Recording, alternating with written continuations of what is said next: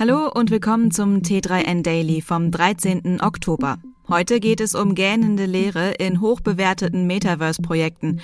Außerdem Verbesserungsbedarf beim Inkognito-Modus, Netzsperren, Pixel Watch im Test und die Karte des Universums.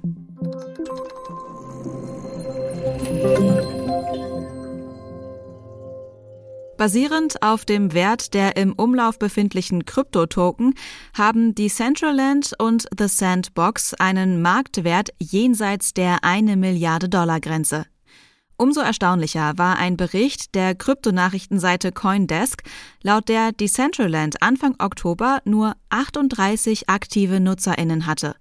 The Sandbox kam immerhin auf 522 aktive NutzerInnen. Inzwischen wissen wir, dass diese Zahlen so nicht stimmen. Tatsächlich zeigt eine Datenauswertung der von der Community betriebenen Website DCL Metrics, dass Anfang Oktober mehr als 5800 Menschen aktiv in Decentraland unterwegs waren. Wirklich beeindruckend sind allerdings auch diese Werte nicht. Dafür gibt es einige Gründe. So haben die First Mover im Metaverse-Bereich nach wie vor das Problem, dass sich auf ihnen nicht unbedingt viel machen lässt. Zumindest nichts, was durch die Integration in ein Metaverse nennenswert besser wäre als in Form einer klassischen App, einer Website oder eines Videospiels.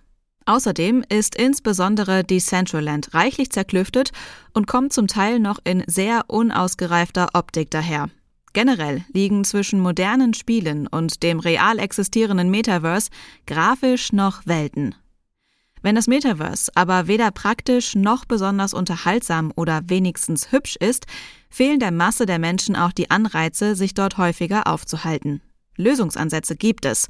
Aber selbst Facebook-Gründer Mark Zuckerberg, der sein milliardenschweres Social-Media-Unternehmen aus Begeisterung für das Metaverse in Meta umbenannt hat, geht nicht davon aus, dass die notwendige Technologie innerhalb der nächsten Jahre ausgereift sein wird.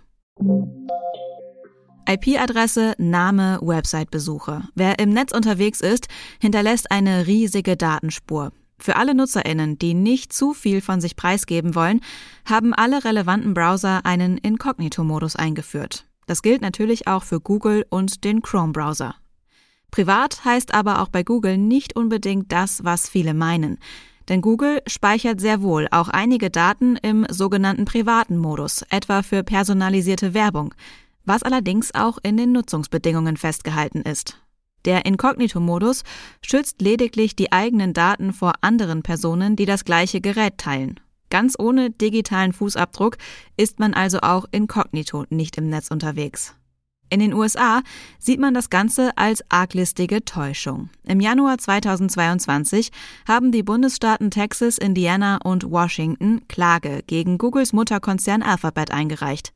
Darin wird Google vorgeworfen, selbst dann personenbezogene Daten zu sammeln, wenn der Inkognito-Modus aktiviert ist, was ja dann kein privates Surfen mehr sei. Google hat sich vehement gegen die Vorwürfe gewehrt, doch scheinbar ist auch ein Körnchen Wahrheit dran. Denn selbst Googles eigene Mitarbeiterinnen haben gefordert, dass der Inkognito-Modus verbessert werden muss. Der Bundesgerichtshof hat die Voraussetzungen für Netzsperren bei Urheberrechtsverletzungen konkretisiert. Das Gericht hat bekräftigt, dass eine solche Sperre nur verlangt werden kann, wenn ein Rechteinhaber alle zumutbaren Mittel ausgeschöpft hat. Ein Verfahren des einstweiligen Rechtsschutzes sei gegen einen in der EU ansässigen Betreiber grundsätzlich zumutbar, entschied der Bundesgerichtshof. Eine Sperrung sei das letzte Mittel. Damit waren Wissenschaftsverlage mit ihrer Revision in einem Verfahren gegen die Telekom erfolglos.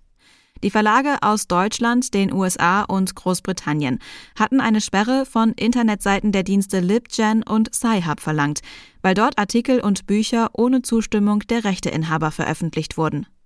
Bereits das Oberlandesgericht München hatte die Klage abgewiesen. Der Bundesgerichtshof blieb auf der Linie seiner bisherigen Rechtsprechung. Er hatte 2015 entschieden, dass die Telekom und andere Internetprovider illegale Seiten im Web sperren müssen, aber nur dann, wenn die Rechteinhaber alles unternommen haben, um gegen die Raubkopierer vorzugehen.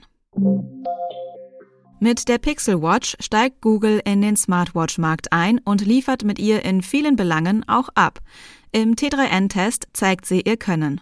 Manch einer dürfte sich aber am verhältnismäßig hohen Preis oder der Fitnessintegration stören. Die minimalistische Optik ist elegant und zugleich zeitlos. An der Verarbeitung der Pixel Watch ist ebenso nichts auszusetzen. Bei der Steuerung durch das Wear OS-System kannst du entweder das Touch-Display oder für schnelleres Scrollen die digitale Krone verwenden.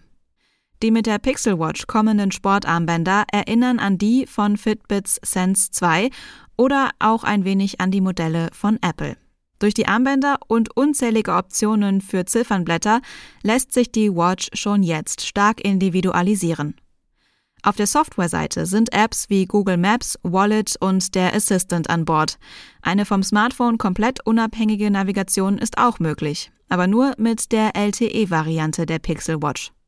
Das App-Angebot ist allerdings noch recht mager, dürfte aber mit der Zeit wachsen. Mit der Watch zeigt sich auch noch einmal, warum Google Fitbit übernommen hat. Bei der Integration der Fitnessfunktionen ist aber noch Luft nach oben. In Sachen Laufzeit spricht Google von bis zu 24 Stunden mit deaktiviertem Always-On-Display, was sich auch mit unseren Erfahrungen deckt. Alles in allem hat Google mit seiner Pixel Watch ein solides Grundgerüst für die eigene Smartwatch-Zukunft gelegt. Wie alt ist unser Universum und wie groß ist es? Ein Team unter der Leitung der Universität von Hawaii hat sich dieser Frage angenommen und ist der Antwort mit einer komplexen Berechnung zumindest etwas näher gekommen.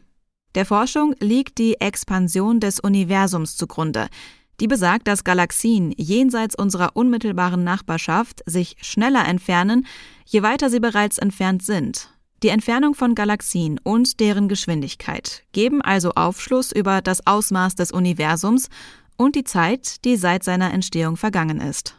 Diese Maßgabe haben die Forscherinnen für ihr Vorgehen genutzt.